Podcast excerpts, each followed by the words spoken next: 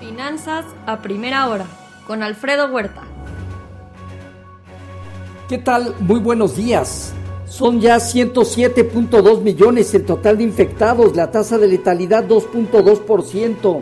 El fin de semana se promediaron 413 mil nuevos casos en el mundo y 112 mil en Estados Unidos. Ya hay 147 millones de vacunados.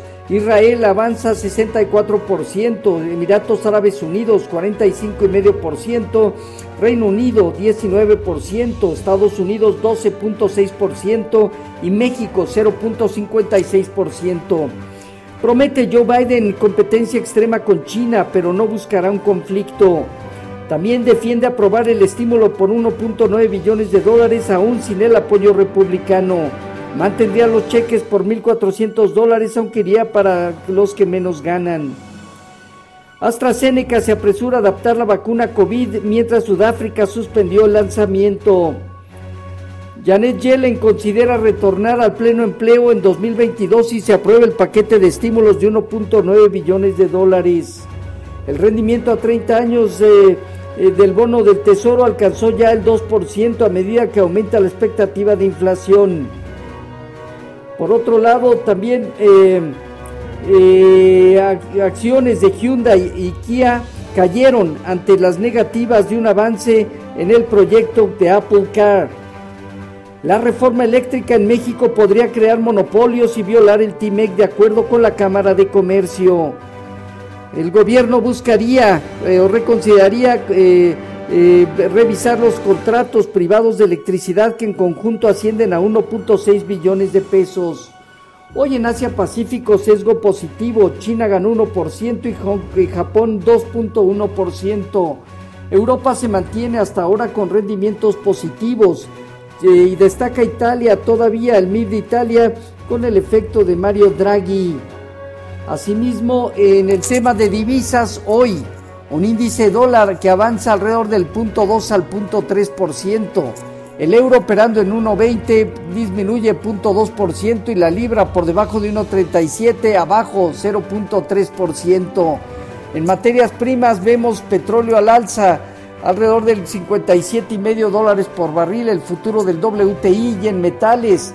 El oro en 1819 dólares avanza cerca del punto 3.4%, la plata punto 6% arriba y el cobre también de ganancia moderada. El viernes pasado las bolsas en Estados Unidos terminaron positivas y su balance semanal fue importante entre 3.9 y 6.1% al alza con máximos históricos del Standard Poor's y Nasdaq. El dólar se dio un poco de terreno y la curva de bonos del tesoro se presionó al alza. Expectativas de recuperación económica con aumento de la inflación es el escenario central a pesar de una modesta creación de empleos en enero. SoftBank obtuvo ganancias por 11 mil millones de dólares ayudado por George Wash. Eh, esta semana estarán reportando Cisco, Twitter, Uber, General Motors, Coca-Cola y Disney. Así el Dow Jones parte de los 31.148 unidades. Vemos cercanías de zonas de prueba importante hacia 31.500 puntos. El Nasdaq de 13.856 unidades ya dentro de un escenario también de prueba en los niveles actuales. Y el Standard Poor's en 3.886 puntos tiene también o enfrenta una zona de prueba ya cercana. El rendimiento del bono a 10 años se ha venido presionando, concluyó el viernes en 1.17 y el día de hoy ya alcanzó a tocar niveles de 1.20, está en 1.19. Consolida niveles de 1.20 y 1.25 en la parte superior, cercano a 1%, zona baja. Con respecto a nuestro tipo de cambio, terminó en 20.11 a la venta, apreciándose el 1.4%. Se mantiene dentro de su canal de apreciación, niveles eh, básicamente en la zona de 20 eh, a 19.95 como zona baja de soporte y en la parte superior niveles de 20.45 a 20.55 pesos eh, por dólar. Fondeo diario papel gubernamental en 4.22, bancario en 4.21, la tía 28 días en 4.44.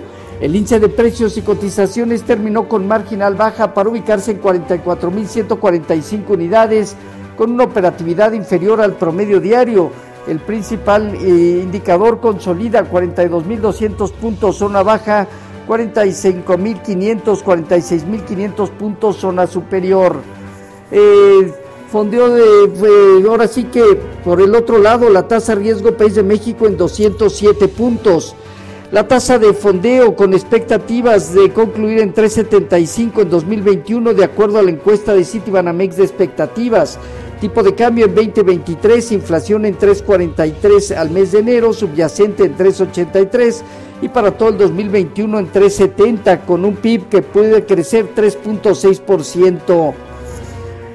Este día es poca información, emisión de bonos a 3 6 meses. En la semana en Estados Unidos, la inflación al consumidor, presupuesto del Tesoro, eh, sentimiento de la Universidad de Michigan, dato a febrero. Eh, preliminar, en México conoceremos confianza al consumidor y esta semana inflación general eh, y decisión de política monetaria entre lo más importante.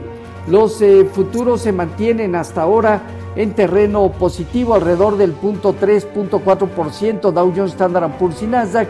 Tipo de cambio 2019 a la venta, alrededor de 10 centavos al alza el punto 5%. Así, finanzas a primera hora entre lo más relevante.